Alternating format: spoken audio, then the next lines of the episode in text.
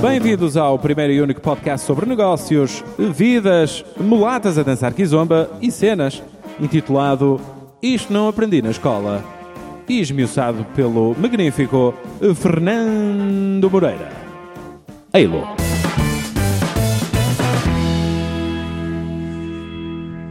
Ficas nervoso com este tipo de coisas? Não. Hum, bom, mini, mínimo, não, não- aqui não me sinto nada nervoso, mas minimamente porque ah, só tenho que ser eu próprio, percebes? Não, não, não venho fazer, não venho representar nem fazer nenhum papel. Ah, e portanto sinto-me muito à vontade. Então deixa-me começar. O que é que, que não aprendeste na escola que faz de ti o que tu és hoje? Hum, n- não é fácil, eh, não é fácil responder de uma forma tão, tão pronta e tão imediata, mas admito que eh, o meu gosto pela natureza e o que me faz estar hum, procurando estar em harmonia e em conexão com a natureza, eh, não sinto que tenha aprendido na escola. Eh, mas isto pode não ser inteiramente verdade, que posso ter tido alguns, algumas influências, umas mais diretas, outras menos diretas, hum, que, mas em princípio não me lembro de disciplinas na escola, ah, tirando as ciências da natureza ou algo assim, que me fizessem ser um, um apaixonado pela natureza, pela fauna, pela flora ah, e considerar-me enquanto humano, enquanto pessoa, como fazendo parte do ecossistema e rejeitando muito a ideia de o homem como master of the universe. Portanto, isso é algo também que tenho vindo a desenvolver um, este pensamento de eh, acreditar cada vez mais fazer parte de um ecossistema e acho que é de uma grande hum, arrogância hum, nós homens, nós humanidade eh, queremos ser e continuar a ter uma visão antropocêntrica pensando que estamos no centro de tudo e classificamos eh, de forma muito arbitrária eh, classificamos os outros os outros humanos e classificamos os animais e classificamos, portanto, a- quer a fauna, quer a flora, de uma forma, como digo, muito arbitrária, eh, dizendo, por exemplo, esta erva é daninha, esta é boa, este animal é inteligente, este animal é burro. Ah, E já agora deixa-me dizer o seguinte, é que os burros, ahm, que nós é que lhes chamamos burros, não é? Ah, os burros não tropeçam duas vezes na mesma pedra. Ah, e, portanto, nós humanos tropeçamos e muitas vezes repetimos e, e- e persistimos no mesmo erro. Um, e, portanto, esta arrogância também de considerar ah, os desenvolvidos, os subdesenvolvidos, os, os povos eh, ah, mais inteligentes ou mais civilizados, ah, tudo isso acho que é de uma enorme arrogância e, e pelo menos a, a- a- forma relativa como cada vez mais olho o mundo tem muito a ver com a natureza, com as leis da natureza, que no fundo é um laboratório vivo com 4 mil milhões de anos, onde tudo se passa, onde tudo continua a passar. Eh, Eu acho que quanto mais voltarmos as costas à natureza, mais pagamos a fatura disso. Ah, e portanto, não sinto que tenha sido, digamos assim, a escola propriamente a ensinar-me tudo isto, mas sim a escola da vida. Ah, e portanto, a escola da vida eh, é uma aprendizagem con- constante, contínua. E portanto, para além dos diplomas que possamos ter e dos graus académicos que possamos ter, eu acho que é a aprendizagem contínua e olhar eh, para a vida também como uma escola, no sentido de nos ensinar, eh, de nos eh, fazer querer repetir experiências ou não repetir, desde crianças que se colocarmos uma mão numa tomada e apanharmos um choque, sabemos que, que aquilo repele, não é? E, portanto, essa aprendizagem, eu acho que é uma aprendizagem, e se houver curiosidade e se houver sonho associado, de querer um, conhecer uh, novos horizontes, eu penso que então a aprendizagem é uma aprendizagem e a escola da vida é uma aprendizagem contínua. Porquê é que tu sentes que o ser humano tem esta grande necessidade de separar o trigo do joio? Uh, e Eu acho que é hum, possivelmente também uma característica inerente à, à, à natureza humana e ao intelecto, na escala da evolução, e se acreditarmos, eu acredito na, na, no evolucionismo, digamos assim, na teoria do Darwin, um, então diria uh, que se o neo, no nosso cérebro o neocórtex foi a última parte do cérebro a ser desenvolvida, portanto nós partilhamos com outros animais na zona, portanto, do, do, do chamado cérebro subreptiliano, e por isso é que se chama também subreptiliano, e portanto partilhamos isso com os animais, onde está muito o mecanismo do fight, freeze ou flight, não é? E perante uma ameaça de enfrentarmos, combatermos ou ficarmos, digamos, uh, paralisados. Um, mas depois desenvolveu-se a parte límbica ou emocional uh, e mais tarde, uh, isto segundo neurocientistas e outros estudos, estudiosos, o, o neocórtex, a parte cortical. E essa parte um, que associada também naturalmente à parte límbica, mas é que nos desenvolve o intelecto e nos desenvolve enormes capacidades que nos distinguem de outros animais, mas nós temos umas coisas a mais do que outros animais e temos outras coisas a menos que outros animais e podemos, já, já lá podemos ir. Portanto, eu acho que talvez seja inerente a, a esta forma humana de estar em que usamos uh, o nosso intelecto um, e já chegou a ver na história quem dissesse, e não foi há muitos séculos atrás, uh, que não era possível inventar mais nada, que estava tudo inventado. E, portanto, uh, da mesma forma também que se julgou uh, que a Terra era plana, ou que a Terra não era redonda, ou que o Sol ou a Lua, enfim, tinham posições relativas completamente distintas. E no futuro vamos seguramente continuar a encontrar novas, no, novos horizontes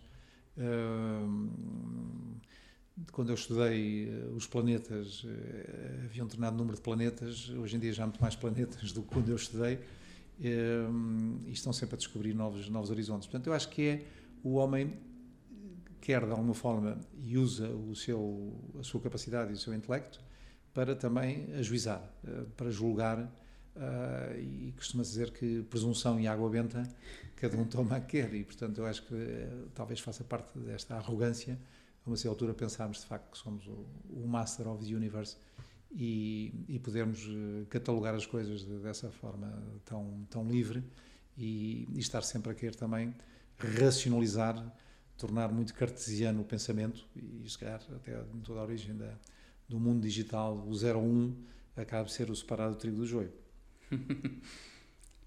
Para trazermos aqui um bocadinho mais de contexto à conversa, quem é o Pedro? Como é que Pedro chegou até aqui? Hum, no enquadramento, tanto familiar em que tive a sorte, o privilégio de ter nascido numa parte do hemisfério do mundo uh, com acesso à informação, ao conhecimento e às necessidades básicas resolvidas, portanto, desde a nascença, portanto, isso é um privilégio, não acontece com todos os habitantes do planeta. Se pensarmos que há mais de um bilhão de pessoas que não têm acesso, por exemplo, à água potável, ah, que é uma coisa que nós nem somos capazes de imaginar. É um, é um exercício muito teórico, porque não somos capazes de imaginar. Eu acho que, em relação à água, por exemplo, só quem vai, e eu tenho a sorte de viajar muito e, um, e que ajuda também a relativizar muitas coisas, um, só quem vai buscar água muito longe e que a tem que carregar é que sabe o valor de cada gota. Uh, nós, e eu faço parte então do, do grupo de pessoas que não, que não que não, que não sabe valorizar isso uh, por, pelo contraste de, de, não ter acesso a. Portanto, eu sou uma pessoa que nasci, digamos, num meio privilegiado, de acesso a. Tive a sorte também de os meus pais me terem proporcionado a possibilidade de poder uh, estudar. e na, na, pirâmide do Maslow, se as necessidades básicas estavam resolvidas, fui de alguma forma trepando na pirâmide para depois de ter essas necessidades resolvidas e ter, como se dizer, cama, mesa e roupa lavada, ter teto, a partir de uma certa altura já é a questão da, da, da, da autorrealização e do propósito, se quisermos, no, no, no, no, vértice da pirâmide. E, portanto, eu sou um, um entre muitos de, de, de eh, que, que, que, têm também o privilégio de, viver ou ter vivido até agora uh, numa Europa sem guerra, uh, que coincide com o período de uma história recente da Europa, ou de uma história de vários séculos, uh, o período mais longo, de, digamos, de paz. também, na minha geração, e foi mesmo à tangente, não apanhei a guerra das ex-colónias portuguesas, e, portanto, eu tenho o privilégio de viver uh, num, num, num, e ter crescido num ambiente uh, de paz. e de ter poder e ter podido desenvolver determinado tipo de capacidades ou de competências e de explorar uh, caminhos e portanto eu sinto-me uh, um privilegiado uh, com uma infância feliz que recordo um, com, com, com esse sentimento os cheiros associados são cheiros bons e, e também com uma rede social de apoio, de suporte familiar e mais tarde constituindo a minha própria família. Hoje em dia sou pai e avô um, e, e, só de meninas, portanto vivo, vivo rodeado de energia feminina e, e, de inteligência emocional, uh, sendo que as mulheres em geral enfim, têm esse lado emocional mais, desse lado de inteligência mais desenvolvido. E, e, portanto, quem sou eu? Eu sou de facto um, um, uma pessoa que anda a aprender uh, e anda uh, e, a descobrir e a, e a, sonhar, a concretizar alguns sonhos, mas a continuar a sonhar outros, uh, outros que não se concretizam. Um, e, portanto, sou uma pessoa curiosa, sou uma pessoa interessada e tenho a alegria de viver. Estás, tá, estás tranquilo com aqueles que, que não concretizas?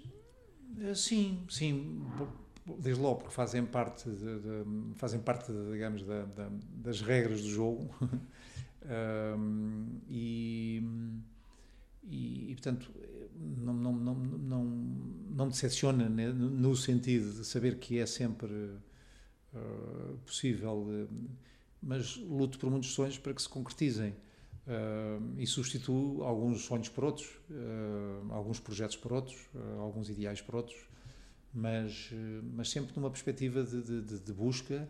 Uh, naturalmente que há talvez aqui uma inquietação, eu diria, um, filosófica, espiritual, um, de procurar respostas uh, para alguns uh, porquês da vida e algumas das, das próprias vicissitudes da vida, não é? Que nos podem interrogar. e, portanto, sou, sou como digo, interessada, curiosa e com uma alegria, uma alegria de viver, gosto de acordar vivo. Qual é a questão que te, te faz, que te inquieta mais? Qual é aquela questão que tu, que tu, que tu olhas e que tu intuís que hoje tu sentes que é que tu gostarias de estar mais debruçado? E depois queria fazer aqui uma ponte desta questão com tu teres dito uh, saber qual é o nosso propósito. Uhum. Hum, eu não tenho propriamente. Vamos lá ver, terei eh, seguramente as, as, as, inquietações, desde logo eh, a questão da, no fundo, da mortalidade e, sobretudo, pensada, isso que é uma forma egoísta, pensada eh, naquele grupo de, de, de pessoas familiares ou amigos ou comunidade eh, às quais estamos mais ligados. E, portanto, é um bocadinho uma, uma, uma saudade dos outros e, e, e, o fazer parte dessa mesma, dessa mesma saudade. Eh, eu digo, por exemplo, que eh, fui avô recentemente, portanto, tem um ano, duas, duas netas num ano, no espaço de um ano, e, e o que é que eu sinto? Senti, sinto, e também com alguma forma de inquietação um, que é uh, que mundo é que elas, em que mundo é que elas vão viver, em que mundo é que elas vão crescer. Um, e portanto, ao sentir-me por um lado mortal, como avô, uh, e quero gozar muito as minhas netas, um, mas pensando quando tenho, quando estou a embalar ao colo um bebê e sabendo, enfim, que, que, que nada há, diria, de mais, mais puro, eh, no sentido de, de, de, genuíno, de, de autenticidade, de, sem filtros, uh, porque infelizmente parece que uh, nós vamos criando como se fosse uma cebola, não é? Camadas, à medida que vamos crescendo, vamos perdendo muita dessa autenticidade e ingenuidade, porque ficamos mais conforme as normas, não é? E as normas sociais e. Um, e portanto são mais camadas, a cebola fica com, com muitas camadas. E portanto, quando estou com as minhas netas ao colo, penso muito uh, de que mundo é que vão encontrar, que seguramente é um mundo diferente daquele que eu vivi, e sem nostalgias, mas sobretudo pensando, e dado que elas vivem em plena era da informação e do conhecimento, em plena era digital, numa altura em que a inteligência artificial, que há muitas dezenas de anos prometia, portanto, está neste momento a pisar terrenos que chegam a ser, digamos assim, de risco, não é? No sentido de poder ou não e é o velho debate se a máquina criada pelo homem pode vir a dominar o homem, portanto, e a máquina que desobedece, a máquina que um, acaba por se tornar uh, independente e ser então passar a mestre, um, ser a, a, máquina e tanto a inteligência artificial. Então aqui a questão que eu levanto, inquietação, é desse mundo em que vão crescer.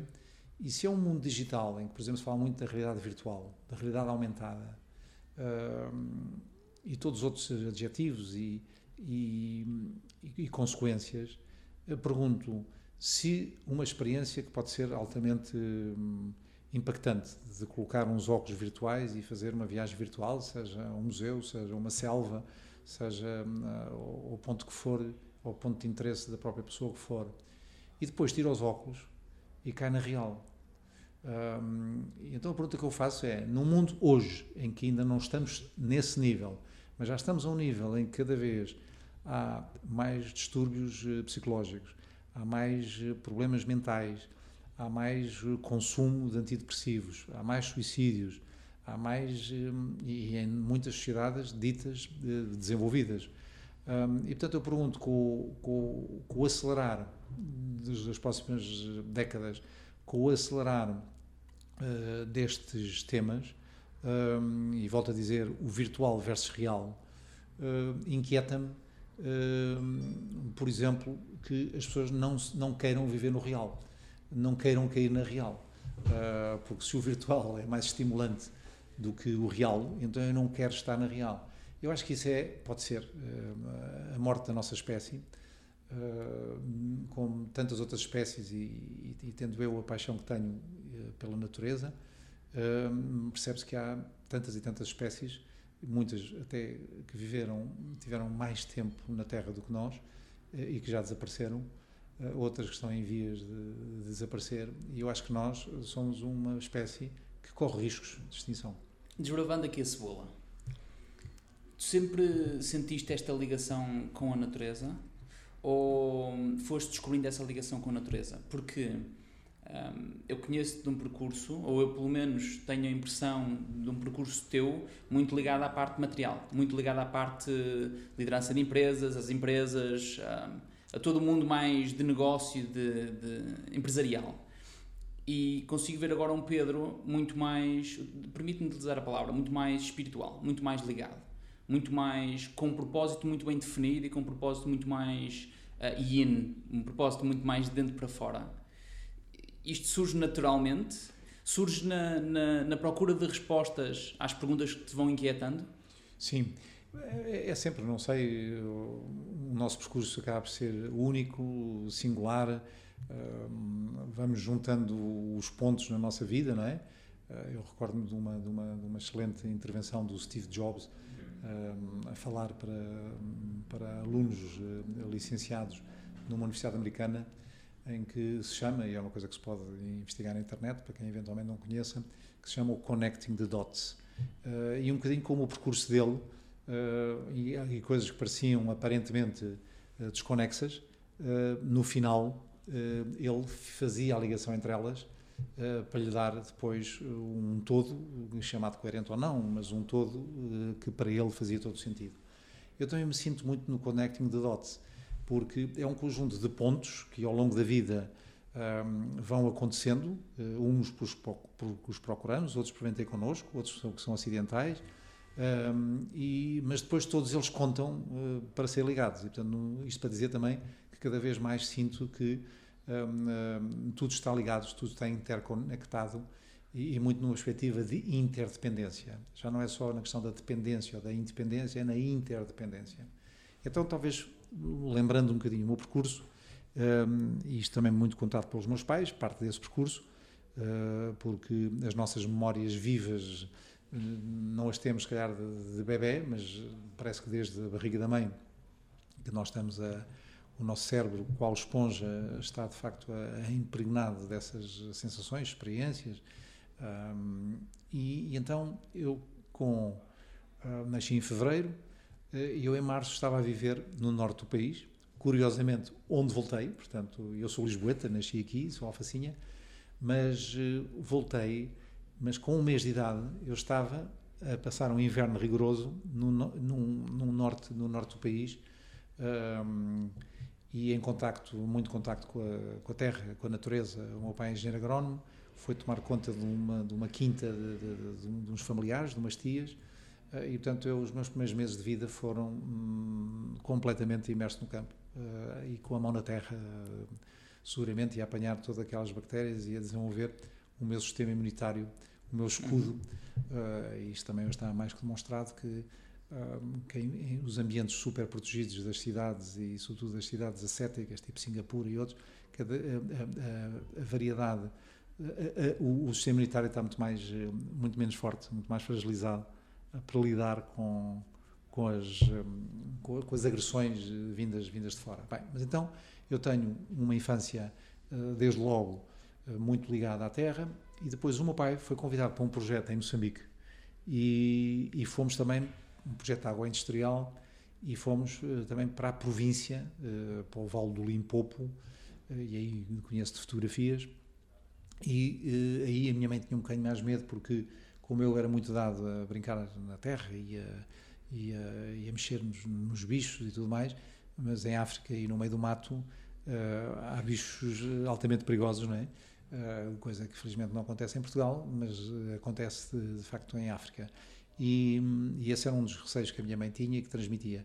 Depois, nos meus relatórios de, de, de antes nos jardins infantis, antes da, primária, pré-primária, mas jardins infantis, uh, e há uns anos a minha mãe, em, arrumações, descobriu alguns desses relatórios, referiam-me como estando sempre uh, o jardim de infância teria teria um, quintal e eu estava sempre com terra, bicho nos bolsos, subia às árvores e portanto parece que há aqui algo que nasceu comigo uh, e depois naturalmente a parte de, de que foi uh, adquirida e que foi desenvolvida mas há aqui esta apetência grande desde o início nós somos sete irmãos e portanto cada um é um mundo diferente Uh, e eu serei, há um outro irmão parecido de alguma forma, mas o mais conectado, ligado, se quisermos, à, à natureza e, às, e, aos ritmos da natureza.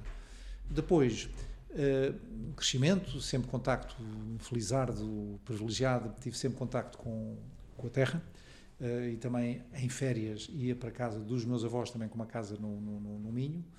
Um, esses cheiros de infância feliz fizeram-me voltar em força e por isso hoje em dia vivo por opção um, e, fiz, e faço um movimento contrário ao movimento uh, predominante, não é? que é das pessoas irem do campo para a cidade. Eu fiz um movimento contrário, portanto eu fiz, eu chamo-lhe Smart Move, não é? sair da Smart City para ir para o, para o Smart Country, porque tenho acesso também à internet e, e banda larga e isso permite-me conciliar uh, atividades profissionais e estar inserido, digamos assim, na, na, na rede, mas uh, naquele ponto que, que, focaste, que é o tema da.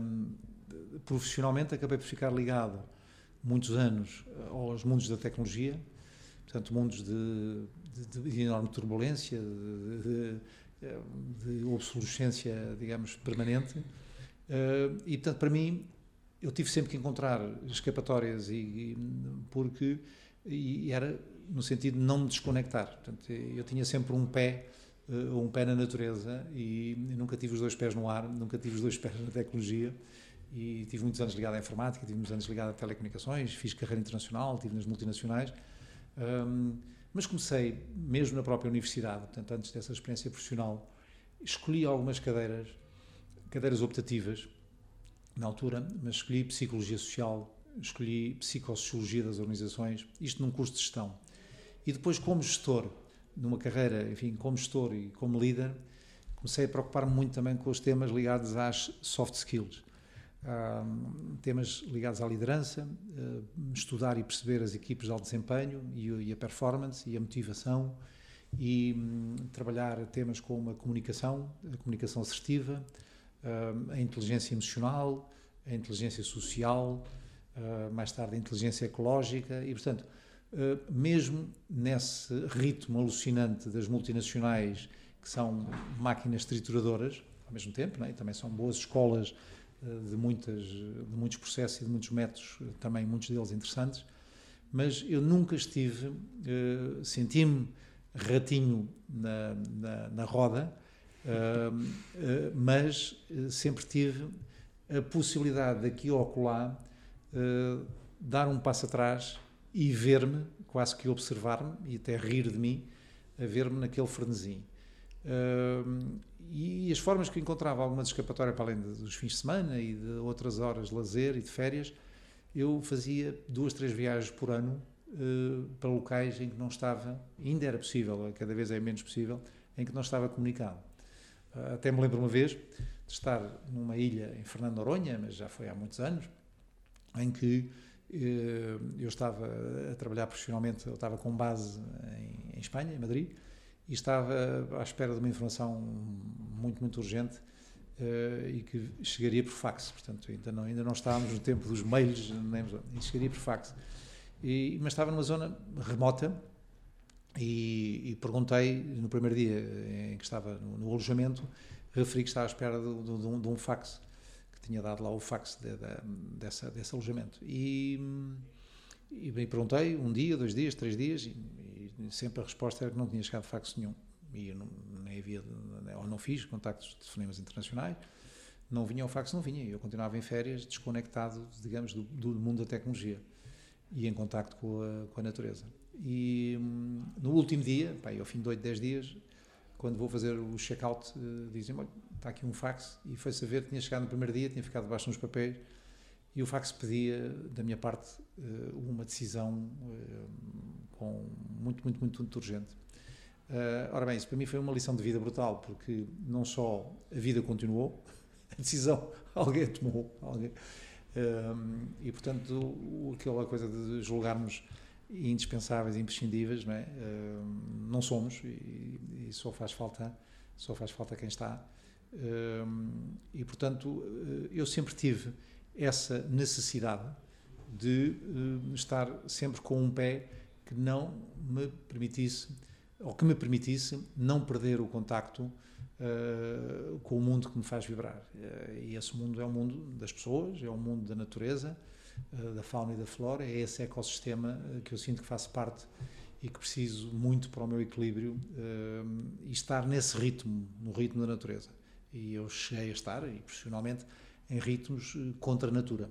Contra a natura. E também acho que paguei um bocadinho o preço disso, em termos de saúde e, e em termos de, de e portanto, olha, eu, eu, olha, eu acho que é uma, eu acho que é um, é um connecting the dots, é ligar de facto muitas experiências as experiências que tive de liderança, que tenho e que tive, e de, de, de gestão, e de empresas, e de países, e de viagens, e de.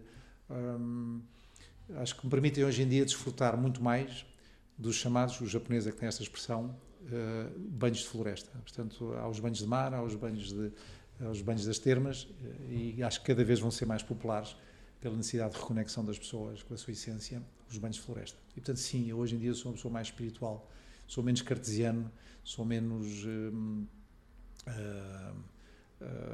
racional do que já fui. E entrando nessa espiritualidade, como é que tu consegues ter a capacidade ou habilidade de, nesta visão de conectar os pontos, teres a percepção que és um ratinho na tal roda? Que parece que estás a andar mais depressa, mais depressa, mais depressa, mais depressa, mas na verdade estás no mesmo sítio, não é? A roda está lá no mesmo sítio. Como é, que, como é que tu consegues ter essa habilidade? Ou tu não tens essa habilidade e só te podes uh, rir depois dela? Não, não te podes repetir, só não percebi a primeira parte, desculpa. Imagina, Sim. neste mundo de uh, pontos conectados, Sim. em cada vez mais as pessoas têm dificuldade em cair na real, utilizando uhum. esta expressão, tu tens muita visão do ratinho. Nós todos temos uma máquina montada, muito bem estruturada, e todos nós temos as nossas rodinhas do hamster, e somos, um, e somos hamsters amestrados que vamos para dentro dessas rodinhas e andamos lá depressa, depressa, depressa. E quanto mais depressa que nós sentimos que vamos, parece que vamos andar mais depressa, mais depressa, mais depressa, na verdade não saímos de lugar. O que é que tu achas que faz, qual é o trigger que tu sentes que faz-te cair na real por teres essa percepção de consegues ter aqui uma constatação exterior? Sim. Eu acho que hum, há quem defina como uh, as epifanias. Eh, portanto, quando se tem uma epifania na vida, ou várias, e as epifanias podem se traduzir por uh, episódios uh, marcantes, e pode ser tsunami, um terremoto, como pode ser um problema de saúde grave, ou pode ser alguém que nos diz muito ter esse problema. Portanto, podem haver vários tipos de, de, de epifanias. E a epifania leva a uma mudança, porque os eh, especialistas em comportamento e os neurocientistas e, e outros estudiosos uh, da mente e da psique, uh, nós somos, em questão comportamental, nós somos muito animais de hábitos, ou seja, nós uh, repetimos um comportamento muitas vezes e transforma-se num hábito. Uh, se o comportamento for saudável, é um hábito saudável. Se o comportamento for pernicioso, é um hábito pernicioso. E, portanto, e é tão difícil criar um bom como um mau hábito, é repetir comportamentos. E, portanto, talvez o ratinho é uma repetição de comportamentos, e é uma repetição de padrões, e é um, há uma, igualmente um enquadramento e uma pressão, muitas vezes, social, de, de, que pode ser de, de sucesso, de carreira. Serão as cascas da sua? São, são são porque nós ficamos que, que ao longo da, da, da, das vidas e das civilizações ou das gerações uh, as expressões são diversas, são diferentes e, próprio, e os próprios ideais sociais, uh, o ideal da beleza feminina ou o ideal da beleza masculina ou uh, parece que não tem nada a ver, mas eu vou também falar nisto, como, como mudam-se os tempos, mudam-se as vontades. Hoje em dia privilegiamos muito o sol, não é? E, e até dizemos uns para os outros, estás com, estás, estás, estás, estás com bom ar, estás, eh, a partir do momento em que esteja bronzeado, estás com bom ar, eh, pá, estás com ar saudável, estás com ar porreiro e tal, e, e o sol uh, já foi, e se calhar virá a ser no futuro proibido, uh, e se calhar vamos andar todos com, com máscara de proteção sem, uh, mesmo nos dias, mesmo sem ir para a praia. e não precisam ser só as pessoas com, com, com tez clara ou olhos claros, mas recordo só o seguinte: Copacabana, no, no, Rio de Janeiro, há pouco tempo, as casas, que agora estão bem na quarta ou quinta linha de Copacabana, uh, estão viradas para a montanha, estão de costas voltadas para o mar. Portanto, o mar não era de todo valorizado. Antes, pelo contrário, as senhoras consideradas bem da burguesia, tal como outras civilizações, não, portanto, o, o que era apreciado é que fossem muito pálidas, muito brancas, porque as morenas eram quem trabalhava no campo e, portanto, era uma forma de distinção social estar, um, não estar bronzeado, não estar moreno.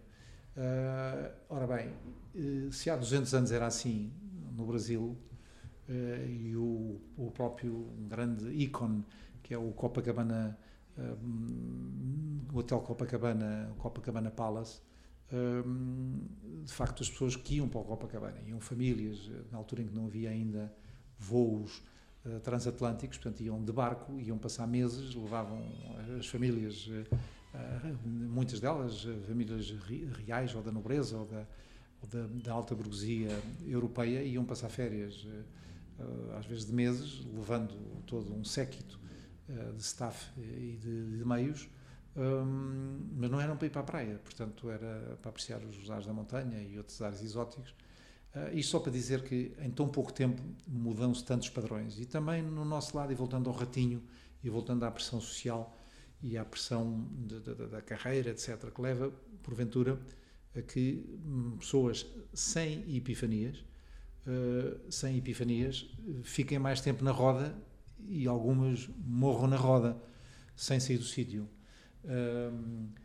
eu, meu, além de ter tido uma epifania, chama isto portanto, um episódio de saúde que, que, me fez, enfim, abanar e despertar, mas só, eh, no fundo, trouxe à tona eh, uma decisão eh, que eu já tinha tomado e se calhar, não sei se teria, se iria ter a coragem ou se ia adiando, empurrando com a barriga para a frente, de não continuar nessa mesma roda. Bem, isto aconteceu aos 50 anos, portanto, ou na véspera de fazer 50 anos, Na véspera? Na véspera, uns dias antes, foi, eu faço anos em fevereiro, foi em, janeiro, um, que tive esse, esse, no fundo, tive um infarto, mas uh, eu já tenho dito isto mais vezes, se calhar, jogando e brincando com as palavras, o infarto é, é, é, é, uma mensagem a dizer estou farto, não é?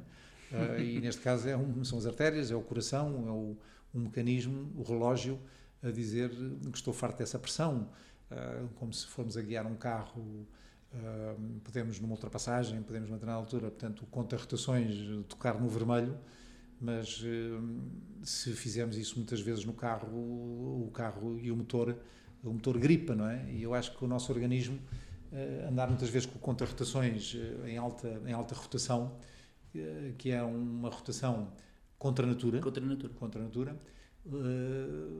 e eu tinha a validade, a arrogância de até pensar que, que stress, eu sou uma pessoa otimista, sou uma pessoa positiva, e racionalizava a minha maneira como também estava a fazer o que gostava, sem dúvida, nunca fiz contrariado, mas aceitava os desafios, é um tipo de personalidade também, que é um tipo de personalidade perigoso, não é? Aceitar desafios é a chamada personalidade tipo A, e portanto somos mais atreitos a, a tipo de problemas do que uma pessoa que leva, leva a vida numa, numa de mais, mais zen ou mais calma. Um, e, e, portanto, o, essa epifania ajudou-me, de facto, a, a mudar um bocadinho o curso da, da, da minha vida. Portanto, foi um wake-up call que só posso estar agradecido. Um, mas eu nunca perdi, mesmo quando estava mais na roda, eu punha uma patinha, tinha uma patinha a agarrar-me a algo, uh, à minha essência, não é? Uh, Ainda assim era consciente, muitas vezes, essa tua decisão em continuar na roda? Tu sabes que sim. possivelmente por vezes estavas na roda e que estavas contra a natura, mas era consciente? Sim, era também pensar, adiando um bocadinho a decisão, não é? De sair da roda, uh, ter um bocadinho também, cá está a veleidade, uh, a prosápia, não é? Pode ser uma prosápia, não é? De pensar, bem, eu saio da roda quando quiser. Uh, deixa-me lá dar mais umas voltinhas e depois eu saio. Se calhar eu não, não, não, não, não, não tenho esse estado, não conheço esse estado por experiência própria, conheço só por experiências alheias, mas de uma pessoa que está dependente de droga, de álcool ou de outras dependências e que hum, tem consciência disso e diz: Não, não, eh, eu saio quando quiser, deixo de estar dependente quando quiser. E, portanto, eh, e muitas vezes é, um, é, um, é, um, é uma autoavaliação errada, até porque eu diria que é uma fase em que nós podemos estar a ser subordinados pelo nosso ego. Uhum. Uh, eu acho que uma das grandes uma das grandes conquistas que podemos ter é hum, domesticar o ego. Hum, e eu não sei se o domesticar o ego, uh, eu acho que não é só forçosamente o bilhete de identidade. O bilhete de identidade ajuda, a idade pode ajudar. Uh, normalmente as pessoas com mais anos caíram mais vezes, levantaram-se mais vezes, mas o ego hum, pode não ter idades. Normalmente as pessoas em fase nomeadamente eh, mais produtiva e mais ascensional de carreira, eh, tem o ego menos domesticado. Eu, eu, confesso que gosto de trabalhar, faço coaching e outras atividades profissionais, eh, e eu gosto de trabalhar com quadros intermédios das empresas, jovens, rapazes e raparigas, em fase ascensional e perceber um bocadinho como, é que, como é que as pessoas lidam com o seu próprio ego uh, e se tem ou não capacidade de o amestrar, ou melhor, de não ficar reféns, porque é um equilíbrio instável e é um equilíbrio muito difícil de fazer, porque se por um lado é certo que devemos desenvolver, ter e desenvolver uma autoestima e uma autoconfiança, uh, cá está, para poder ser de dentro para fora os nossos processos de mudança, e é muito importante ter essa autoestima e essa autoconfiança, mas é que é B porque a fronteira entre isso e o narcisismo hum, é uma fronteira tenue.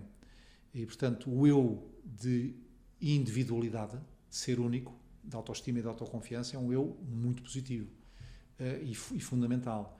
O eu de individualismo, de egocentrismo, de narcisismo, é um ego, um ego pernicioso e que nos pode uh, tornar reféns tornar dependentes desse mesmo ego. E eu acredito que muitas vezes, quando estamos na roda, hum, é que muitas vezes é o nosso ego uh, que está um, a dominar. E portanto, uh, nós em vez de sermos nós, diríamos, a alma, o espírito, uh, a controlar, e nem podia falar em controle, mas é que estando, mas pronto, tendo. Em fluxo. Tendo, em fluxo, em fluxo. exatamente, em fluxo, ok uh, de facto, uh, é o ego que está ali a, a procurar tapar, os, tapar as, as, escapatórias todas para não sair da roda. Então tem aqui uma questão, tem aqui várias, isto é giro, tem aqui várias. Uma delas prendia-se com não serão estas epifanias formas da natureza contactar diretamente contigo e te ajudarem a perceber esses wake-up calls e depois, por vezes, manda-te mensagens mais fortes para, de facto, tu fazeres o wake-up call? Sim, sem dúvida. Acho que são sinais, são, é uma forma de comunicar, mas eu só não posso ser categórico no sim, porque sim, sim na, na vertente de dizer que o, nosso, nós temos sinais, o nosso próprio corpo manda-nos sinais, uh, que nós muitas vezes não estamos atentos a eles, uh, ou os subestimamos, mas e também há sinais, por exemplo, eh, que é um sinal muito importante a ter em conta, da nossa rede social de apoio. Uh, se as pessoas que nos conhecem melhor nos disserem que estás, por exemplo, cansado, ou, ou, ou, estás intolerante, ou estás irascível, ou estás um, um, estressado, e outras formas, ou estás com, com com sinais de. Eh, e muitas vezes nós, uma vez mais, subestimamos, não é? Eh, quer, e é uma vez mais, talvez, o ego eh, ainda ali a dominar. E. Agora, eu só não sou, o sim só não é tão categórico que seria muito injusto o pensar, por exemplo, que uh, se calhar metade das pessoas que tiveram um infarto, uh, ou muitas das pessoas que tiveram um infarto, não ficaram cá para contar. Portanto, perguntas terão tido. Quem diz o infarto diz outro tipo de, de, de, de epifanias de saúde. Uh, e, portanto, hum, seria injusto pensar que só alguns é que tinham o wake-up call e outras oportunidades e, outros, e outros não. E, portanto, e, e é só aí é que me leva a não ser categórico, porque se, eu, eu gostaria mais que fosse sim, sim para todos, sim para todas as situações. Uh, mas às vezes, de facto, ah, as coisas aparecem de uma forma fulminante ou aparecem e que não dão tempo, não dão segunda oportunidade, não dão segunda chance. Uh, segundas ou terceiras ou outras chances. Né? Agora, que uh, volto a dizer que sim, veementemente, que é, há muitos sinais que vamos, vamos recebendo que podemos estar ou não mais atentos ou conscientes ou sermos mais humildes e perceber que de facto tem que fazer aqui uma mudança ou uma inflexão Uh, e muitas vezes há a ideia de que estamos, de facto, com, com o comando nas mãos, com o controle uh, nas mãos e, e, não passamos o controle a mais ninguém, não é? E quando nós estamos com o controle nas mãos e quando esse ego aparece, tu falaste aí de uma expressão engraçada que era tentarmos, termos a habilidade de domesticar o ego. Como é que nós, um, vamos imaginar, tu falaste, tu no início da nossa conversa falaste que um, um dos seres mais puros que pode, pode existir é um bebê quando ele nasce. E depois esse bebê vai, vai ganhando uh, cascas, vai ganhando aros da cebola, não é? Vai ganhando mais, vai, vai ganhando porte. E depois falas aí em domesticar esse, esse ego. É simples esse processo de ir descascando a cebola. É porque, construir, é porque a cebola agora é rija. A cebola agora é, é forte, é, tem, tem postura. Como é que tu descascas essa cebola? É, é, é, um, é, um, é um excelente ponto e, e, eu posso fazer aqui uma analogia com uh, conhecimento que tenho também. Alguns uh, aconteceram, alguns desses conhecimentos de, de círculo próximos uh, de, de, dependências. e como é que se trata ou como é que se procura tratar uma, uma dependência?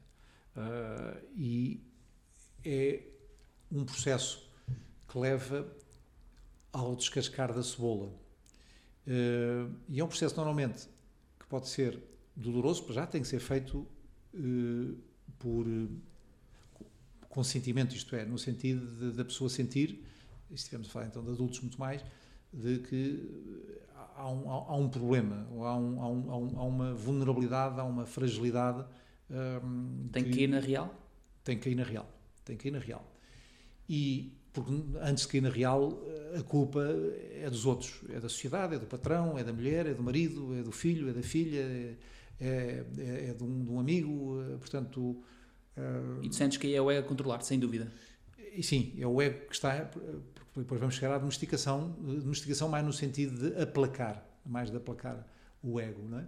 E, um, e então, eu sei que o processo, e às vezes, felizmente, muitas vezes bem sucedido, uh, eu conheço vários casos de, de, de processos bem sucedidos, de levar a descascar a cebola num processo de uh, humildade e de reconhecimento dessa vulnerabilidade, dessa hum, dependência e hum, porque estamos a falar e muitas e muitas vezes de pessoas muito capazes, muito inteligentes e, uhum. e portanto uh, e o processo de descascar a cebola para chegar ao coração da cebola, ao âmago um, da cebola, é um processo doloroso, é um processo que, e aqui a metáfora da cebola também serve porque pode fazer chorar baba ranho uh, e no fundo de é um, um, olhar é um olhar sem desculpas é um olhar olhos nos olhos é um olhar ao espelho e olhar na profundidade da alma na essência da cebola. E, e depois normalmente também nesses métodos de procurar recuperar uh, de pessoas dependentes uh, depois é uma construção de novas camadas.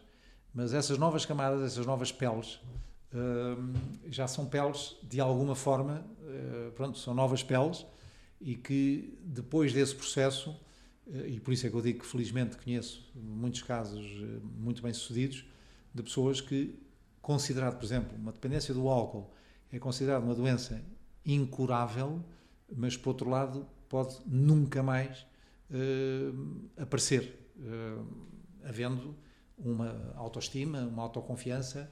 Uh, e sei, por exemplo, que depois é muito importante, mesmo para os mais fortes, uh, manterem os círculos sociais de apoio, nomeadamente as redes de alcoólicos anónimos ou de drogados anónimos ou, ou de outras dependências. Acho que se trata da mesma forma a cleptomania ou, ou do sexo ou, ou outras uh, dependências, comportamentos de, de dependência é, é muito o processo de descascar a cebola e deixar que a cebola depois, uh, num processo em que a pessoa então sente-se, por um lado, frágil, vulnerável, humana e que somos todos, uh, e aí o ego uh, já está, de facto, já não está ali a, a mandar, ou não, não, não, está a tornar a pessoa refém, escrava desse mesmo ego, e depois há uma reconstrução. Portanto, esse processo é um processo de, de, de doloroso, uh, mas, com, uh, mas altamente recomendável uh, para quem esteja nesses estados de sofrimento, sofrer elas próprias e fazer sofrer os outros. Eu conheço desde casais que se reaproximaram, famílias que se reuniram e pessoas que, em termos profissionais, e algumas umas assumiram publicamente uma outra figura pública, mas outras que não assumiram publicamente uh, um, um, passado de dependência e que uh, são pessoas aos olhos da sociedade também muito bem muito bem sucedidas e, e portanto esse processo funciona. E essa é também a esperança para quem esteja a tentar é, é, é possível é possível eu tenho, eu tenho uma crença de que hum, a nossa habilidade, eu não utilizo a palavra domesticar, mas a nossa habilidade de nós tomarmos consciência do nosso ego, eu acho que, pelo menos no meu caso, na minha crença, faz muito parte do meu caminho. É algo que me anima muito. Sentes que hum, poderia ser, agora relacionando com a natureza, sentes que a partir do momento em que tu te relacionas dessa forma com o ego, dessa forma consciente, uh, dessa forma humilde com o ego, as coisas tornam-se mais simples, a vida torna-se mais simples e a vida começa-te a trazer outros cheiros? Eu acho, sem dúvida. Mas aí volto a dizer, eh, há uma parte do ego do eu uh, fundamental. Desde logo porque cada um de nós é um eu um, individual. E o individual, da própria etimologia da palavra, é não dividido. Uhum. O in, como prefixo de negação, não é? Portanto, individual, é não dividido. Portanto, cada um de nós, enquanto não nos clonarem, é uma peça única. E isso acho que é uma beleza e um fascínio uh, maravilhoso da, da, da, da, humanidade e da história do, do, do, do ser humano, uh, nomeadamente do ser humano, uh, porque estamos a falar de, das pessoas, não é? Mas, portanto, o, esta individualidade é não dividido, portanto, este eu é um eu intrínseco e é um eu que tem que ter o QB de Narciso, tem que ter o QB de autoestima para autopreservação e de autoconfiança, porque isso vai dar uma força enorme de poder ser um agente de mudança, uh, porque essa, essa força vem de dentro, não é? É um movimento de dentro para fora. Ora bem, sendo assim, o que é que acredito que quem esteja ou quem consiga este uh, equilíbrio de estar bem na sua pele, no seu eu, mas que este eu, este eu só cresce com e através dos outros. E portanto, nós podemos passar do nosso eu solitário para um nós solidário, que cresce com e através dos outros. E este crescimento com e através dos outros implica um, um eu forte. Uh, até porque, por exemplo, para ser um eu assertivo, e aqui vou ao lado, digamos, quase técnica de comunicação, o assertivo, que há pessoas que até empregam mal a palavra, o assertivo é não ser nem agressivo nem ser passivo. Uh, e portanto é ali o equilíbrio de, de respeitar o interlocutor, o ponto de vista do interlocutor, escutar etc, etc. Não é? Portanto, o que um comunicador ou a comunicação assertiva pressupõe. Ora bem, aqui também, uma vez mais, estamos num eu assertivo, que é um eu que tem confiança em si próprio, eh, mas que não é passivo no sentido de ser dominado eh, ou de ser violentado para dizer que não, eh, para dizer que não quando queria dizer, ou melhor, não saber dizer que não, portanto, dizer que sim quando queria dizer que não, e acredito, acreditas que há muitas e muitas pessoas, uh, muitos de nós, mas muitas e muitas pessoas que têm este problema de não saber dizer que não. Uh, e, e, mas uma pessoa, quando está a dizer sim a outro trem, mas queria dizer que não, no fundo está a dizer que não a si própria. E isso é uma violência, é uma violentação. E portanto, este eu pressupõe um eu assertivo, um eu equilibrado, em que está e a tal fronteira entre individualidade e individualismo. Portanto, é o eu de individualidade uh, que é forte e que pode crescer com e através dos outros. E, e portanto, é aí que eu acredito que, que esse eu é um eu que forçosamente reconhece, uh, reconhece-se enquanto humano, enquanto vulnerável, enquanto uh, sensível. Portanto, caindo muitos dos estereótipos uh, e depois isto aplicado na vida profissional e na área da gestão, nós fazemos parte, tu és mais novo, mas fazemos parte de uma geração de gestão em que parece que os gestores, e sobretudo pensando nos gestores de topo, uh, que são pessoas super racionais, super cartesianas, lógicas, factos e números, e, e, que deixam as emoções à porta do, do, do, negócio, à porta do escritório. Quando nós sabemos que não é verdade, nós sabemos que qualquer líder toma decisões com a cabeça, com o coração e com as tripas. Uh, eu sinto, agora e no passado, todas as decisões que tomei, tomei com estas três vertentes. Mas às vezes há pessoas que julgam que só estão a tomar decisões uh, com a cabeça, como que diz, não quero aqui sentimentos associados a isto, sou frio, sou racional, tal, tal, tal.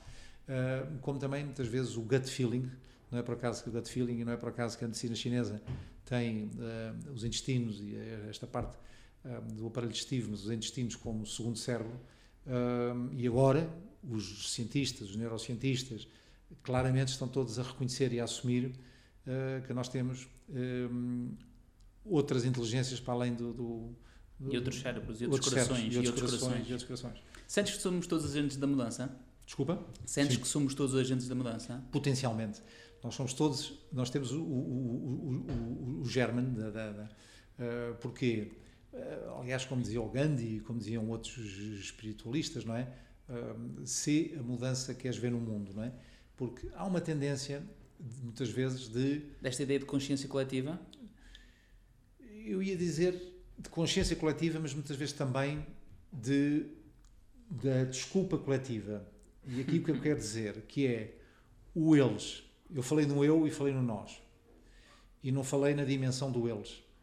A dimensão do eles, e eu gosto de trabalhar isto, trabalho isto no mundo das empresas, em consultoria, este modelo tridimensional do, do eles, eu e nós. Eh, e, e eh, fazendo aqui várias inferências, mas o eles é uma, é uma expressão muito, muito utilizada. Uh, que é eles do Norte, ou eles do Sul, ou eles do Clube A, ou do Clube B, ou eles da administração, ou eles da direção, ou eles os políticos. Ou... Portanto, há sempre um eles que normalmente não tem nome nem apelido, é esta nuvem vaga do eles, e uh, que é uma completa de responsabilização. Na maior parte das vezes, o eles é uma desresponsabilização, porque, e, aqui podia continuar um bocadinho o raciocínio, para dizer, vou só atalhar caminho para dizer que podemos chegar, vamos chegar à conclusão que afinal eles somos nós. Somos nós. Uh, e portanto, nesse aspecto, também quando se pergunta, uh, eu faço esta pergunta muitas vezes também em, em, em, atividades de grupo, de equipes, é, por exemplo, um statement, e pode ser um statement, pode ser uma declaração como em Portugal conduz-se mal. e, e, pronto, e as pessoas, vamos pôr num coletivo, são capazes de dizer sim, é verdade, maioritariamente conduz-se mal. Uh, e as pessoas estão de acordo, maioritariamente estão de acordo. E depois a pergunta que faço a seguir é: levanta o dedo quem conduz mal, levanta o braço quem conduz mal.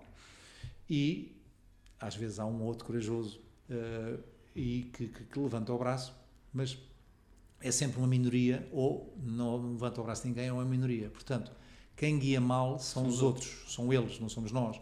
Porque nós temos dois pesos e duas medidas. Nós, se formos na, na, na, e temos em, em, muitas facetas da nossa vida, e há que ter consciência disso e trabalhar e viver com isso, não é?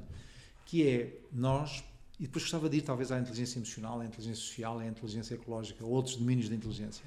Mas nós estamos no, vamos no, no, no, no trânsito e uh, há uma urgência, enganamos uh, e queremos fazer uma inversão de marcha num sítio proibido. A nossa preocupação são duas: é ver se não há nenhum polícia, porque temos medo da multa, não é, do castigo, e, naturalmente, fazer uma manobra uh, que não nos ponha a nós próprios em risco, portanto, por autopreservação. Mas temos essas duas primeiras preocupações, polícia e não ter, ou em ambas as preocupações quase em simultâneo. E se acharmos que as duas premissas estão resolvidas, damos a volta. E quem vem atrás de nós é capaz de nos chamar vários nomes e vários gestos e tal. E muitas buzinas delas. Se for ao contrário, nós vamos atrás de alguém que faz isso. Nós somos capazes de nos colocar na posição de juízes e dizer falta de civismo, falta de educação, anormal, tal, tal, tal, tal. E, portanto, quando nós éramos capazes de fazer exatamente a mesma coisa, eh, mas nós próprios arranjamos justificação para fazer, porque estou com pressa, porque me enganei, tenho alguém à minha espera, vou chegar tarde a uma reunião, sei lá. Isto só para dar a nota de que temos dois pesos e duas medidas. E eu estava na dimensão de que chegamos à conclusão que afinal eles somos nós. E daí esta importância da cidadania por exemplo, na nossa cidadania ativa, nós, como agentes de mudança, uh, por exemplo, também como cidadãos, cidadãos do bairro, cidadãos do, do, da freguesia, cidadãos da cidade, cidadãos da, do país, cidadãos do mundo, do condomínio terra, uh, nós podemos e devemos dar, se quisermos dar o passo em frente. Em vez de dizer o eles, eles os políticos, eu posso dar o passo em frente e candidatar-me. Se eu, se eu acho que os políticos ou o político A ou B não está a fazer um bom trabalho, eu tenho sempre a possibilidade de, uh, e hoje em dia, até na economia digital, e com os orçamentos participativos, que agora ainda são umas migalhas, mas eu acho que no futuro uh, vão ser a grande maioria dos orçamentos e vai haver uma, uma democracia de proximidade, vai haver uma, vai, acho que vai haver muito mais um, accountability, não é? muito mais responsabilidade, muito mais empenho e muito mais envolvimento. E, portanto, como digo, nestas três dimensões tem que haver um eu forte, individual, mas não individualista, para crescer com e através dos outros e transformar no nós e perceber que nós, afinal eles, somos nós. Portanto, riscar da equação este eles para passar a ser nós. Poderia arriscar dizer que responsabilização poderia ser uh, a melhor habilidade que nós teríamos para, para, para a nossa inteligência emocional?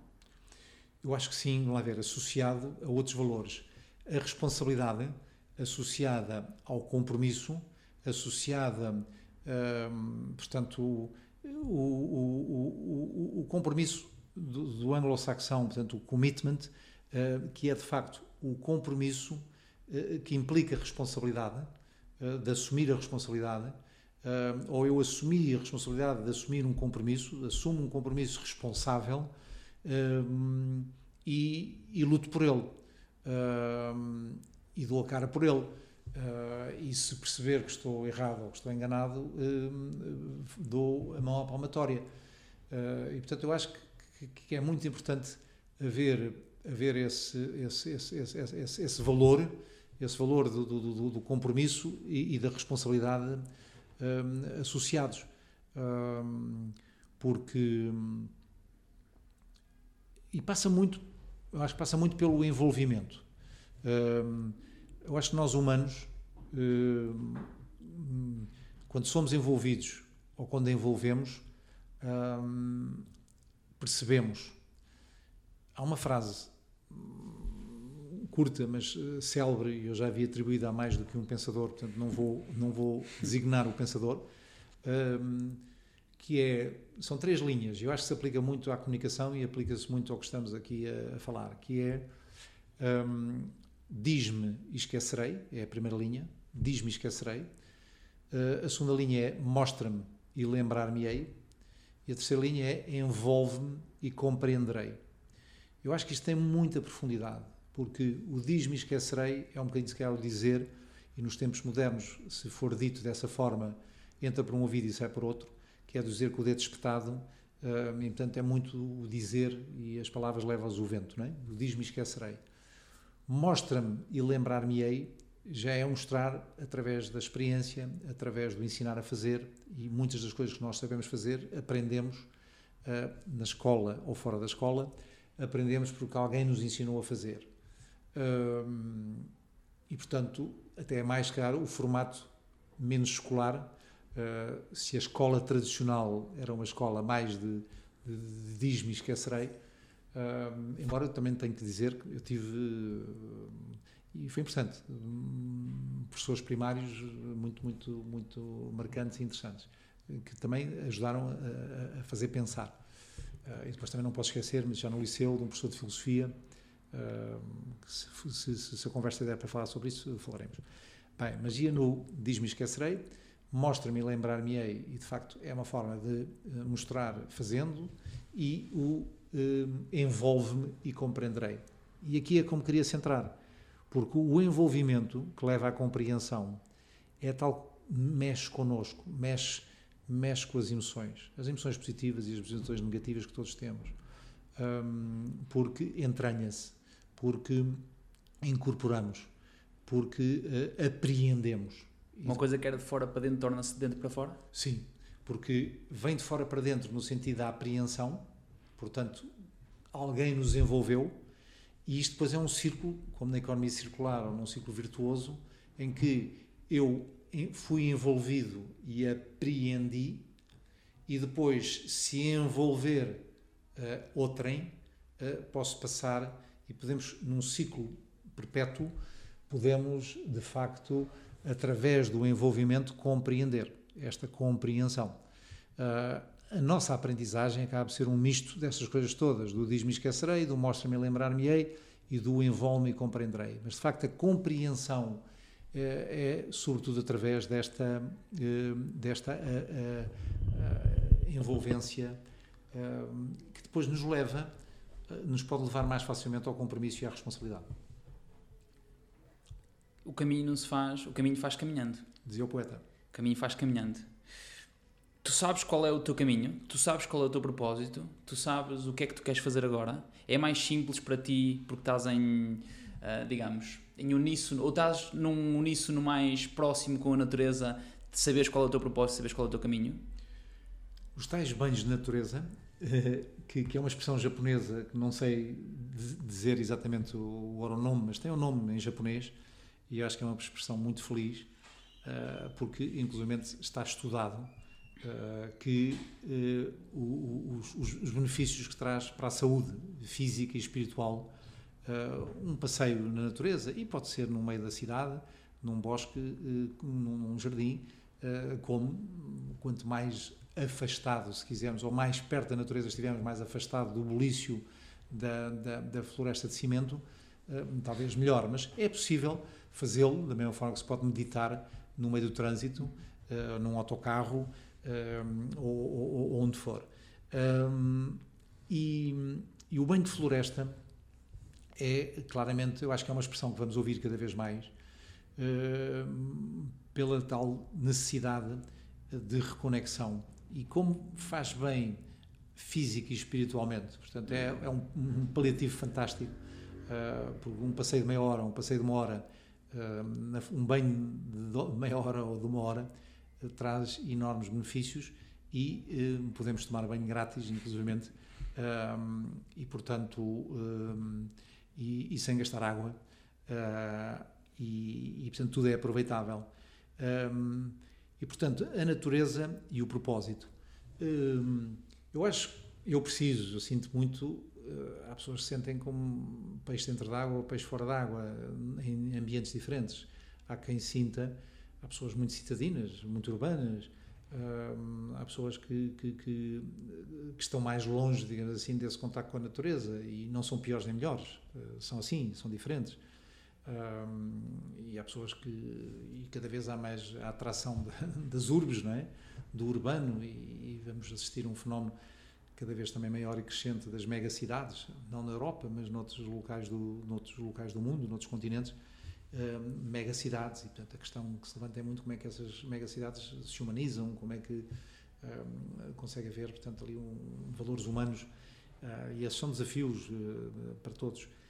mas voltando ao propósito, eu sinto mais perto de poder sentir, digamos, mais equilibrado, mais útil, mais útil à comunidade, mais útil eh, para mim próprio, um, com um sentido de, de, de, de um propósito de, de, pelo menos perceber, e, tem-me acontecido nos últimos 10 anos, o estar ligado uh, a, vários, a várias atividades diferentes, mas uma delas é a organização do, do, do Green Fest como grande festival de sustentabilidade entendido como um modelo de prosperidade.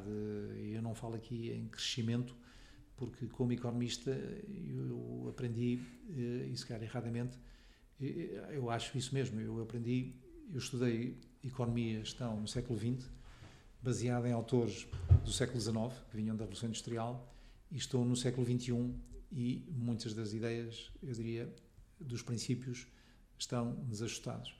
E um deles, e tem a ver com a natureza, é que a natureza ensina-nos que as árvores não crescem até ao céu. E o nosso discurso aqui não é deles, é de político A, ou político B, ou de economista A, ou de economista B. É de que as árvores crescem até ao céu. Isto é criar expectativas que são impossíveis de materializar. Uh, nenhuma árvore cresce até ao céu. E a economia não cresce até ao céu. Uh, e cria sistemas perniciosos para manter crescimentos. Uh, e um deles, que é altamente perverso, é o, a obsolescência programada. Portanto, programar coisas para durarem pouco. Uh, isto é uma das maiores perversões. E há outras, há muitas outras perversões no, no sistema. Mas as árvores não crescem até ao céu. Uh, e, portanto, perdi-me um bocadinho na, na, na, com estas conjecturas, mas dizer que o sentido de propósito, e por exemplo ligado a um Green Fest, eh, tem muito a ver com um, uma, uma vontade de, de desenvolver esta plataforma múltipla, aberta, plural, um, que permita uh, que mais pessoas partilhem entre elas e comunidades boas práticas. Portanto, e quiser... por consequência consiga trazer um, consciência e, e, e wake-up calls para alguns uh, agentes da mudança em mudança? Sim, eu falo por mim, eu tenho aprendido imenso e tenho tido muitos, uh, muitos sininhos a abanar uh, e acontece não é em cada edição, vai-me acontecendo porque eu neste momento com a equipe estamos a organizar dois, um no primeiro semestre, outro no segundo semestre, um primeiro em Braga e o segundo no, no Estoril. E portanto nós estamos sempre no antes, durante e depois. E portanto é um ciclo já, digamos, permanente. Super enriquecedor, super gratificante de conhecer pessoas e projetos. Uh, e nós depois acabamos de fazer também um papel casamenteiro. Eu digo muitas vezes na brincadeira que somos uma dating agency, porque nós colocamos pessoas e projetos em, em, em, contacto. E, e, e, daí podem, e já tem acontecido, frutificar muitos relacionamentos, muitas parcerias. E, portanto, esse papel dá-me, a mim, pessoalmente, como mentor eh, e co-organizador do evento, dá-me uma enorme satisfação.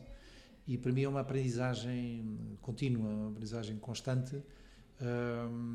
e, e sinto também ter sido tão bem tratado pela vida e que um, de, em termos de comunidade uh, sentir-me parte de uma comunidade onde eu posso e devo uh, de alguma forma também partilhar alguns dos, dos conhecimentos que tenho e, e, aprender novos conhecimentos eu acho que é muito aprendendo também com a, com a natureza é muito um fenómeno de polinização cruzada hum, e, e, portanto, acho que era o Einstein que dizia, não é? Se as abelhas desaparecessem, e não são os únicos polinizadores, uhum. mas são um importante polinizador uh, que deixava de haver vida na Terra. Eu acho que este networking de polinização, de nos polinizarmos uns aos outros, acho que é uma, uma, uma, uma partilha e uma troca, se quisermos, sem haver conta corrente, mas muito, muito benéfica e muito produtiva é novamente o Connecting the Dots? É. É porque a nossa rede, e, e aí, por analogia, por metáfora, hum, acho que a nossa rede neuronal é brutal, não é? Portanto, hum, ouve-se às vezes aquelas comparações só para nos dar uma ideia da grandeza, de que dava para ir à Lua e voltar, lá, se estendêssemos todos os. Hum, e portanto, o que se passa no nosso cérebro, e se pensarmos também que o nosso cérebro eh, cerca de 70% é água, um, e neste meio da água há um conjunto de sinapses, há um conjunto de estímulos químicos e de sinais elétricos, um, e que tornam, tanto o cérebro, que, que, pesa 3 a 4% do, do nosso peso corporal, uh, consome mais 30% da nossa energia, e portanto nós muitas que fazemos, comemos e etc, nos alimentamos, é para alimentar o cérebro, e portanto o cérebro é e, portanto, se pensarmos que a rede neuronal, e se pensarmos, por exemplo, na natureza, uh, e tem aparecido alguma literatura sobre isto nos últimos anos, não é? nomeadamente da, do lado emocional da, das árvores ou da, uh, de outros animais que nós pensávamos. Uh, a explicação que tínhamos era que são animais irracionais, não é? e, e se nós vimos, por exemplo, que há redes neuronais eh, que comunicam entre si eh, nas florestas eh, de, de, fungos, de, de, de cogumelos. E, e, se pensarmos também que a biodiversidade, uma floresta biodiversa, acaba por ser desenvolvida no interesse coletivo. Então, estas redes, eu acho que, que podemos começar a pensar que as coisas de facto todas se interligam uh, e deixar de ver, porque foi também uma perspectiva de algumas escolas, algumas escolas, uh, de o conhecimento ser muito uh, fracionado, muito segmentado. E, e, eu fui desenvolvendo cada vez mais a ideia da transversalidade, das coisas são muito transversais, são muito holísticas são muito interrelacionadas, são muito interdependentes porque o nós, o nós comunidade é interdependente. Não há aqui nem independências nem dependências. Se houver dependências, é são interdependentes, né? Uns dos outros. E, portanto, eu acredito muito, de facto, na, nesta rede, porque a própria rede está na natureza e a própria rede está no nosso corpo e no que chamam ser o nosso órgão de comando, não será o único, mas se o cérebro tem estas características, é? de pesar só 3 a 4% e de consumir grande parte da nossa energia, ser cerca de 70% água e ter a complexidade que tem, uh, estudos que se fazem, é? De, continuamos, o cérebro continua a aprender mesmo em, em comas e em comas profundos. E, portanto, são coisas que estão a ser investigadas porque sabe um pouquinho, não é? Uh, e eu, eu gostava, se falarmos dos animais, gostava de, de porquê de achar que nós está por provar que somos o, o, o animal mais inteligente do planeta. E tu consegues prová-lo? Não, uh, não, mas o que uh, é como na filosofia, é mais levantar mais questões do que essa é uma questão que te inquieta. Essa é uma questão que te inquieta. É uma é sobretudo uma uma, uma, uma inquietação. Não, é muito mais uma curiosidade. Uma curiosidade, um fascínio, um fascínio e, uh, e, que para mim é de tal maneira evidente uh, que há outras inteligências que confesso que me faz confusão muitas vezes a ideia dominante e prevalecente muito baseada naturalmente também eu estou inserido na mesma cultura na nossa cultura judaico-cristã, mas depois o forte componente religioso uh, que se tem vindo a, digamos, a flexibilizar, mas o, o que aprendi na escola, uh, além de que eu fazia parte de uma religião que era a religião boa, e depois havia as religiões más, uh, também aprendi que havia um animal racional e com alma bom, uh, bom. E podia-se discutir se nascia bom e se tornava mau ou aquela velha discussão. Uh, mas aprendi que havia depois o, o, nós estávamos de facto no topo da pirâmide. Uh, o tal ego em vez de eco é? e um, estávamos no topo da pirâmide ou no centro do, do universo e, e, classificávamos de forma, como digo, muito arbitrária os e até porque muitas das classificações continuam a ser feitas ou são muito, muito recentes. Uh, o Linneu, o famoso Linneu classificou quase todo, é o pai da botânica classificou quase todos mas é uma classificação recente e, e, ao mesmo tempo muito arbitrária não é? E interessante indiscutivelmente e eu gosto muito de, gostava muito até se calhar ainda do tempo né, de aprender latim e conhecer mais o latim mas, hum, mas quase tudo em latim ou em grego, os nomes das, das, das plantas, a taxonomia. Um, mas um, onde é que eu ia?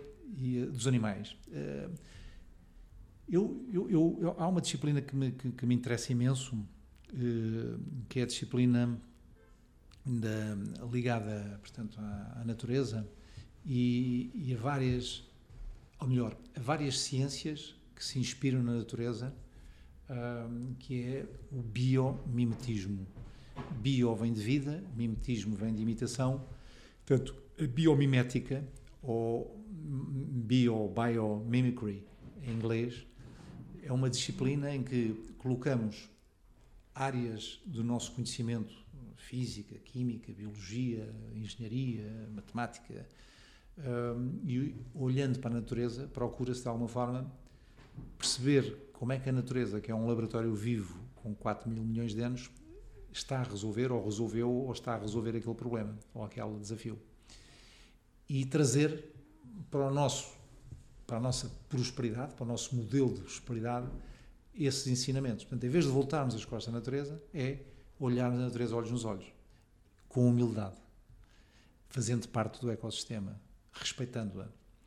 Então aí podemos aprender muito. E felizmente temos aprendido quando fazemos isso, aprendemos, e aprendemos muito. E, e então o que é que nós ficamos? Ficamos que há animais que têm outras inteligências e outras, outros atributos que nós não temos. É comum saber-se né, que há animais que veem melhor que nós, que veem à noite, eh, que veem outras cores, que captam outras frequências, que ouvem melhor, que, que saltam mais alto em proporção do, do peso do corpo que têm. Um, um atum ou um cetáceo uh, vai a mil metros de profundidade e não precisa de, de, de máscara, nem escafandro, nem, nem botijas. Um, uma ave, muitas das aves passam por cima dos Himalaias e não precisam de máscara de oxigênio. E, portanto, a natureza, voltando ao atum, o atum é um, é um é peixe fascinante. É um, é um peixe que fusiforme, é o formato de bala, dá-lhe uma rapidez brutal mas também, tipo, barril não pode parar, porque se parar tomba. E, portanto, o atum dorme em movimento, o atum descansa em movimento, não, não, pode, não pode parar.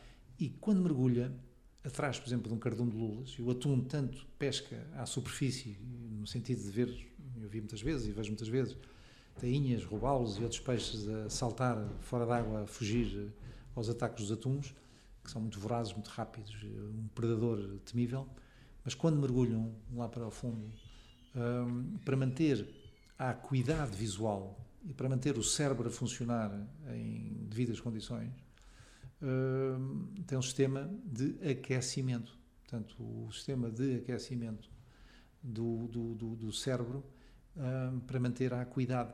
Os cientistas andam, naturalmente, a estudar eh, em grande profundidade estes atributos, porque se se descobrir como é que o atum faz isso, naturalmente que se calhar resolve ou pode vir a ajudar a resolver muitos dos problemas de doenças demenciais e de outras doenças autoimunes uh, que hoje em dia se manifestam. Uh, havendo esta intervenção a nível, digamos, do, do, do, cérebro, ou este impacto a nível do, do cérebro. E outras. Eu conheço 100, era capaz de dar aqui, não vou dar, mas 100 exemplos, uh, mas há milhares. E, então o que tem acontecido é, por exemplo, a teia de aranha, é, também é conhecido que a seda da aranha é mais resistente, mais flexível, mais robusta que o aço. Uhum. Uh, e, e fazem-se, uh, por exemplo, coletes à prova de bala com teia de aranha. Uh, e não se consegue ainda em laboratório emular a teia de aranha. Portanto, vejam um, um, um animalzinho, um artrópode daquela, daquela dimensão, uh, que dentro dela está em estado líquido o, o, o, material que depois, em contacto com o ar, é a seda. E essa seda é mais forte que o aço. Um, isto diz muito, não é? Uh, e, portanto, há milhares e milhares de exemplos, alguns foram quase acidentais, por exemplo, o velcro. O velcro vem de uma planta uh, que tem essas propriedades. Um, e uh, os Gore-Tex das, das, nossas gabardines, agora no inverno, dos sapatos e das botas e não sei o quê. Portanto, há uma série de materiais na natureza hidrofóbicos uh, que repelem a água e, e portanto, esses Gore-Tex da natureza são super, eficazes. A flor de um lótus é, é, fácil de ver e há, há, vídeos na internet que se vê isso interessante. Repelir a água, senhor, mas, por exemplo, também se despejar um frasco de mel Uh, o mel junta-se com o mercúrio dos termómetros antigos que se partiam e que se juntavam às bolinhas de mercúrio e, e é repelido. O próprio mel, peganhento, pegajoso, uh, é repelido pela flor de lótus, portanto tem uma capacidade aerofóbica fantástica. E, e, então, com base nisto, por exemplo, sei que se pintam cascos de navios e, e há tintas para pintar debaixo de água uh, e que são muito inspiradas em materiais que a natureza, há escravelhos que suportam temperaturas em incêndios em florestas uh, muito maiores uh, do que qualquer fato de amianto ou os fatos mais sofisticados que temos para os bombeiros ou para, o, para as plataformas petrolíferas ou para os automobilistas de Fórmula 1 ou, ou o que for. E, portanto, há tanto, tanto, tanto para descobrir. Uh, e então, quando as disciplinas, e volto a dizer, a biologia, a física, a química, a arquitetura, se juntam e olham para um fenómeno da natureza e dizem, olha, como é que nós vamos passar isto da natureza e trazê-la para o nosso modelo de prosperidade. Uh, com humildade, se fizermos isto com humildade, nós temos imenso, imenso, imenso, imenso para descobrir. Também não é por acaso que a indústria farmacêutica faz muita coisa sintética, ah, mas a maior parte da, da inspiração é, e vai e anda aí na natureza, não é? Portanto, e sentes que é como dizia o Lavoisier, na natureza nada se perde, tudo se transforma. E, portanto, é, é a economia, e eu que sou economista, é a economia do desperdício zero. É a economia que nós gostávamos e pensamos que é utópico, pensamos que é utópico chegar ao desperdício zero, quando nós desperdiçamos tudo o que está à nossa volta, então hoje em dia que temos muito mais meios, conhecimento, tecnologia, uh, vamos a isso. Vamos tornar a nossa sociedade muito mais eficiente, um modelo de prosperidade com muito menos desperdício. Uh, isso, isso implica, na minha opinião, uma reconexão com a natureza. Corrijo-me se eu estiver enganado. Se a natureza é o caminho e se a natureza, uh, de dentro para fora, até ela própria, se nós a vermos como um organismo, e que é, ela própria consegue nos trazer as respostas, porque, porque é que existe esta tendência cada vez mais de nós nos separar dela? Uhum. Eu acho que a arrogância é a prepotência. É o ego? É o ego.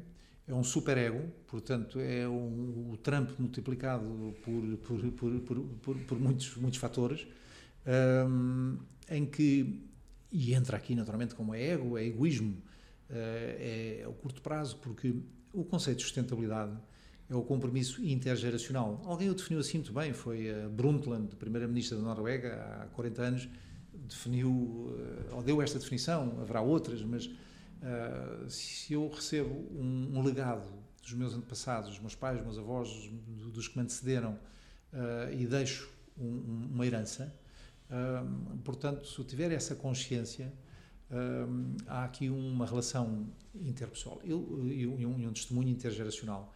Volto a dizer com netas, sinto claramente que esse testemunho uh, há uma responsabilidade acrescida, há um compromisso, há um sentido de propósito acrescido um, com essa noção da transmissibilidade do testemunho, sem deixar cair, como nas estafetas, porque deixando cair, uh, a equipa é toda desclassificada. Eu acho que a nossa geração tem uma responsabilidade brutal, porque eu acho que estamos a entregar uh, à geração que, que, que, vem a seguir, ou às gerações que vêm a seguir à nossa, porque muitas vezes não é só a nossa geração individual, é a geração que está viva. Portanto, quem é que eu tenho memória viva? Um, não tenho avós vivos, felizmente tenho pais vivos, mas portanto, mas pronto, se eu considerar no momento atual, tenho pais vivos, uh, e muitas pessoas da minha idade ou da minha geração podem ter os pais vivos, ou algum dos pais vivos, ter um, uh, filhos, sim ou não, mas ter filhos, uh, ter netos, depois eventualmente ter bisnetos, começa a ser frequente haver famílias de quatro gerações. Mas esta é a memória viva que cada um de nós consegue abarcar, não é?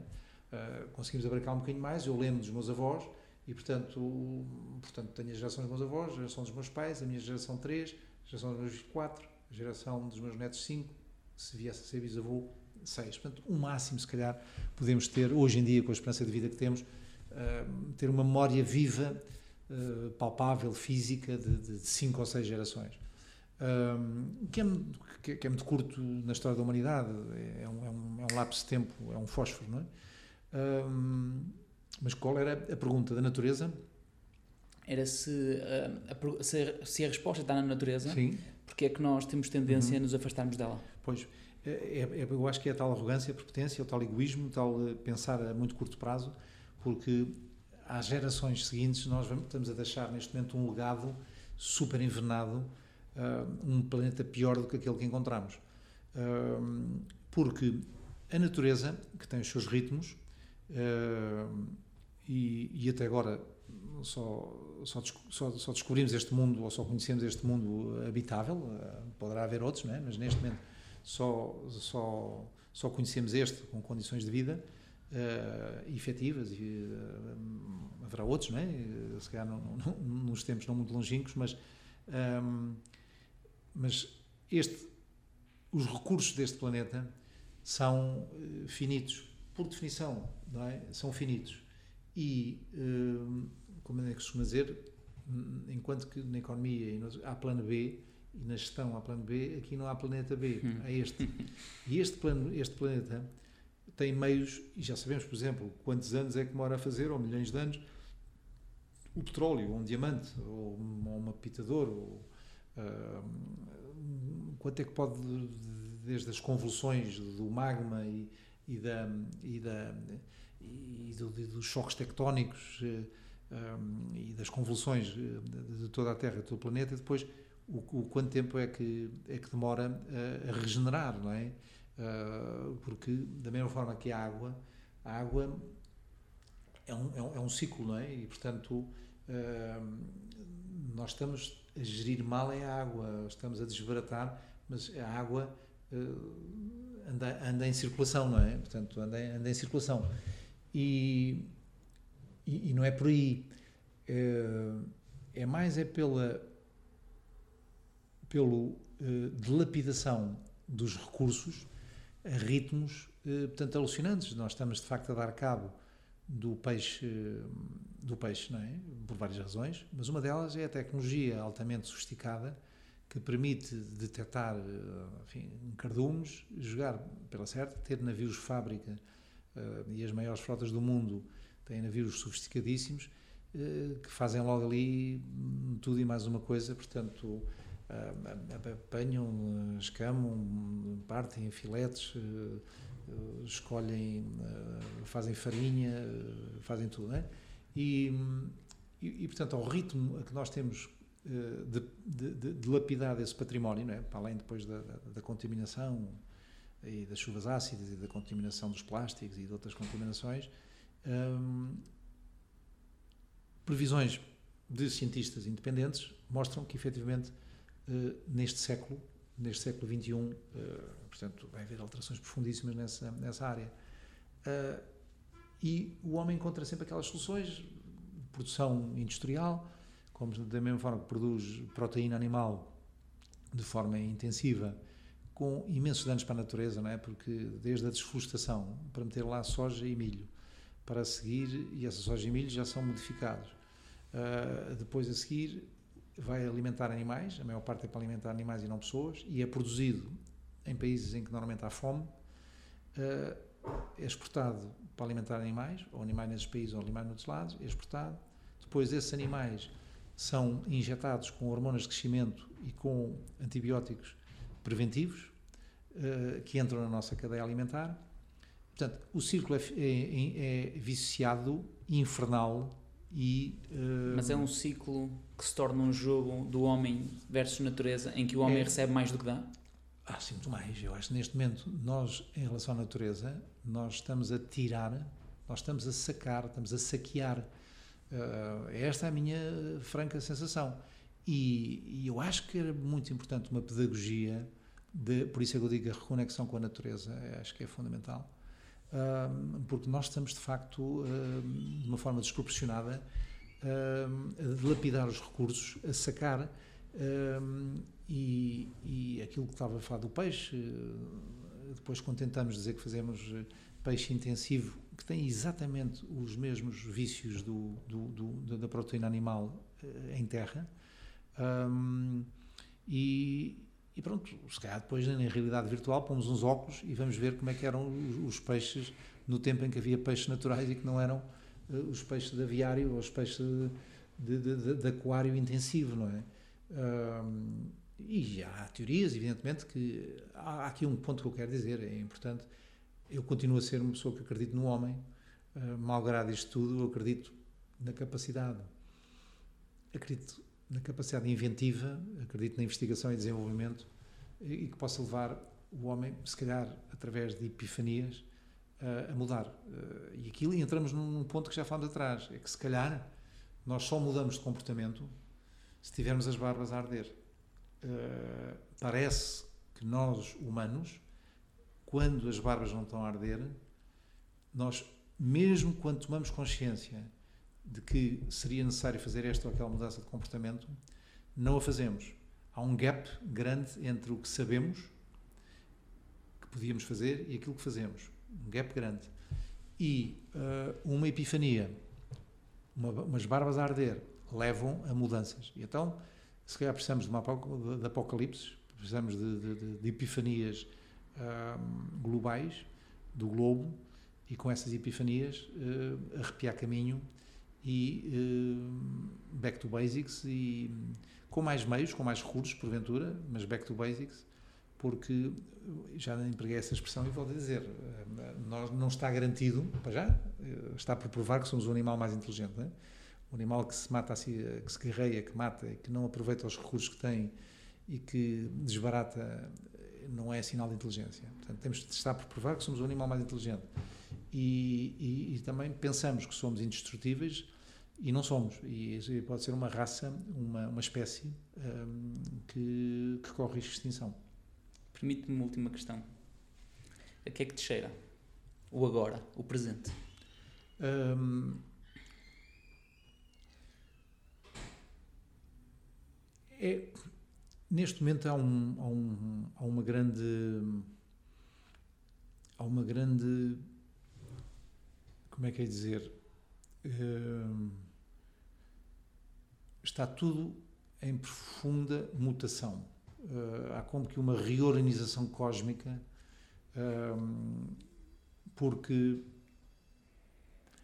uh, há, há tantas incongruências uh, se virmos e contra ou, ou, tomando em linha de conta as próprias estatísticas, não é? Que no mundo ocidental uh, que se vive melhor e que há menos gente na pobreza, mas talvez haja mais gente na pobreza de espírito, não é?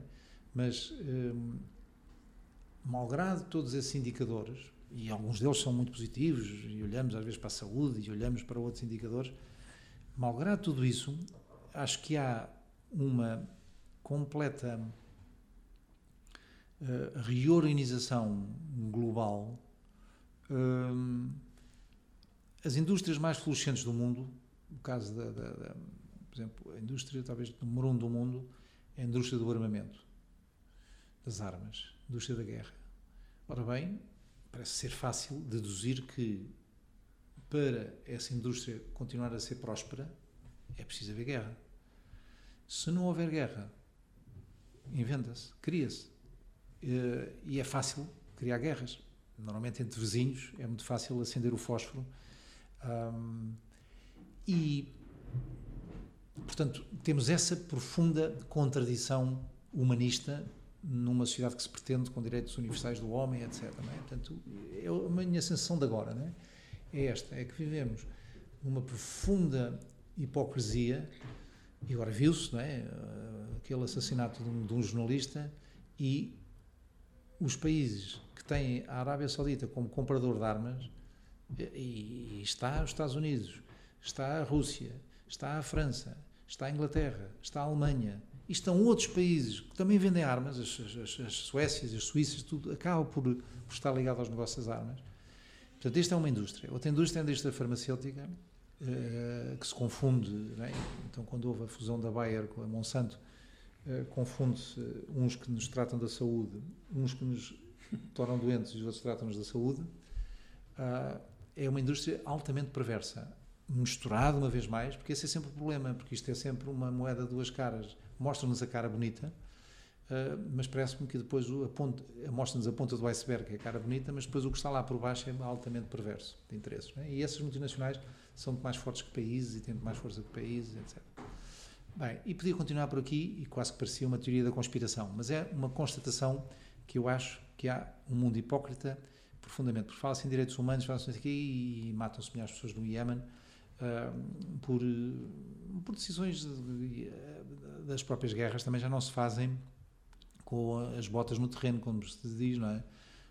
São guerras já de, de, de PlayStation, porque em qualquer, em qualquer local, eh, se, se, se, quem tenha acesso a essa tecnologia de ponta do, do, do, dos drones e, e, as guerras que se fazem no ciberespaço, não é? E, portanto, tomamos, tomamos conta, sabemos que a inteligência artificial e, portanto, e nós se não queremos estar infoscluídos, estamos metidos nesta máquina e, e, andamos com os nossos computadores de bolso, os nossos smartphones, hoje, não é? Amanhã o poder será muito maior, mas os maiores os maiores protagonistas neste neste domínio, como sabemos, não é? E é o famoso GAFA, não é?